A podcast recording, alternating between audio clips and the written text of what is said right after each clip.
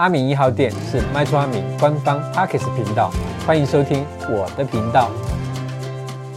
那我们今天的主题呢是购买预收付款的方式跟购物是不是有相关的优惠？要注意什么呢？好的，那网友美丽她在社团发问哦，那现在的新婚夫妻干嘛多？同时呢买房子又生小 baby 呢？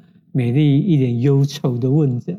现在呢自己刚怀了小宝宝。先生的薪水没涨，可是物价一直涨涨涨涨涨。对，那用预算来看呢，他还是要买预售屋是比较轻松的。那他想知道，那预售屋的付款呢，有没有什么要特别注意的？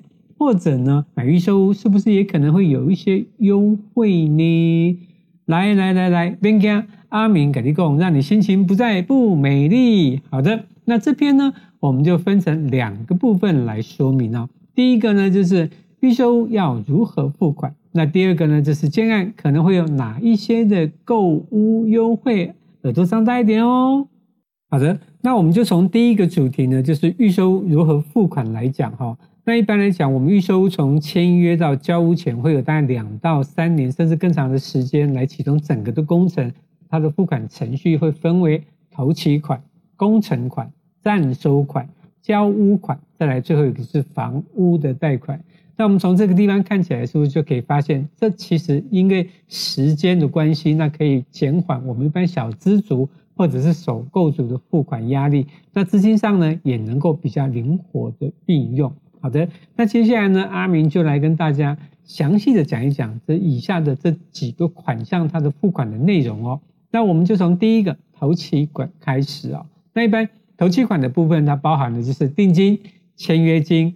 开工款这三项，那有的时候呢，因为销售中心它现场哈就是买气抢抢棍了哈，当然现在可能比较没有那么抢抢棍哈。那么我们看到了喜欢的建案，那通常呢，那现场的人员会希望我们能够付一点小定，大概五到十万左右哈，就是把这个户别保留下来议价，就是我们先定下来，那啊现场的人员帮我们去谈，那如果谈的 OK 的话。好，那我们有确定要买的时候，那我们把定金补足，那一般来讲是补足到房价的五趴左右哈。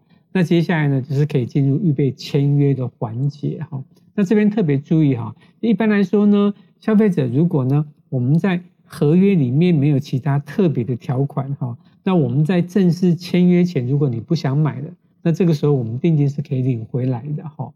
那接下来我们讲的就是签约金跟开工款的部分，那通常会在就是总价的五趴到十趴了哈。那这个也是依据各个建案收款条件而定的，并不是都一定是这样哈。那这边要特别注意，就是一旦签订正式契约，那它就是有法律的效益。那你签约之后反悔，那不但是签约金没有办法退还，你还可能要支付违约金。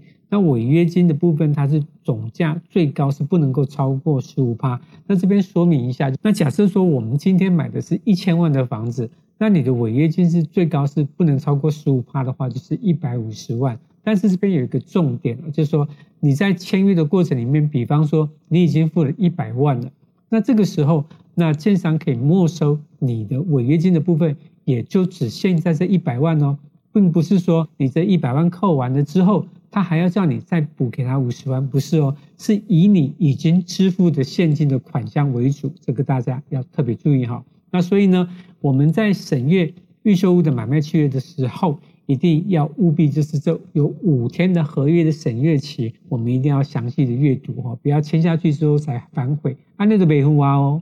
好的，那第二个呢，我们讲的是工程款的部分。那一般来讲，呃，大概会有两到三年的施工期，那会呃支付总价大概十到十五趴。我讲的是一个大概。那每一家建商的工程它也是不太一样哈。那有的呢，它是按照工程的进度缴款，那它通常会拆成三到五期哈。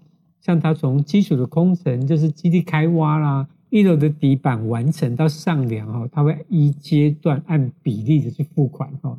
那还有一种是按月缴款的部分，它就是它不管呢，就是施工的进度如何，它开工之后它是平均摊提到每个月或者是一次缴清的这种方式哈。那还有一种就是工程零付款，那工程零付款的意思就是说，等到你结构体都完成，或者呢是取得使用执照之后，就是建商取得使用执照，再一次性的跟你请领这个工程款的部分哈。就是说，一般的工程款它会有三种的方式，那一种呢就是按工程进度缴纳，那一种呢就是按月缴纳，那还有一种就是工程零付款哈。按你谈了解好，好的。那第三个我们讲的是暂收款。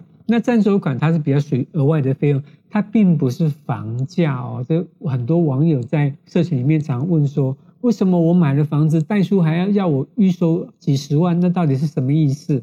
好的，那一般来讲，这个钱呢，就是像是代书费或者是规费哈。那通常呢，他会收大概啊十几万左右呢。但是你如果平数大的话哈，可能金额会再高一点哈。那最主要就是说，因为代书啊，它只是帮你代一半。那代数他一次在经营建案的这种户数的时候，他一次可能是三五十户甚至上百户啊。那如果说每一户，呃，他都不先把这个费用先给代数的话，那这些所有的风险可能都是代书要承担，所以代书啊，所以才会先跟我们啊请领这些费用哈。那这些费用就包含就是房屋的契税啊、哈印花税呀、哈移转登记相关的呃规费，还有设定。抵押费这一些哦，所以呢，这些费用是我们要事先准备的，这并不是呃，他他就是莫名其妙跟我们收的哈。那这个地方请大家注意一下哈。好的，那再来就讲第四个是交屋款。那目前我们市场上常见的方式是先对保后验收哈，那就是会先审核就是贷款人的资格啊，没有问题之后就会进入对保跟交屋验收的流程哈。那交屋款这个部分通常会是房价的五趴左右，就是说。验收之后，如果没有什么问题，那就会由银行哈，就是拨款给建商了。但是如果是我们在验收的时候发现有一些瑕疵的话，那我们可以要求在验收单上面哈加注就是限期改善，并且扣留这个交屋款。等到这个建商改善好，验收 OK，那我们再通知银行来拨付。好，好的。那最后一个第五个就是房屋的贷款的部分哦，那通常会是房屋总价的就是七成到八成哈。那当然了。贷款的成数，它还是要看建案本身的条件，或者是政府相关的规定。那最重要的还是要看个人的财力的，就是说，银行会去评估你之后每个月支付的本金利息的这种承载能力，才给你最后的确认的这个额度。好，好的，那以上讲的五点呢，就是啊，我们预收它付款相关的一些。流程跟它的规范，好好的。那接下来呢，我要讲一个，就是呢，建案可不可能会有一些相关的购屋优惠呢？那这边大家要注意听哈，因为很多建商他有的时候哈会因为市场的问题哈，那会提供一些相关的促销的方案，所以大家决定前一定要货比三家，买到 CP 值的好宅哟。好，那这边会分成四个部分哈。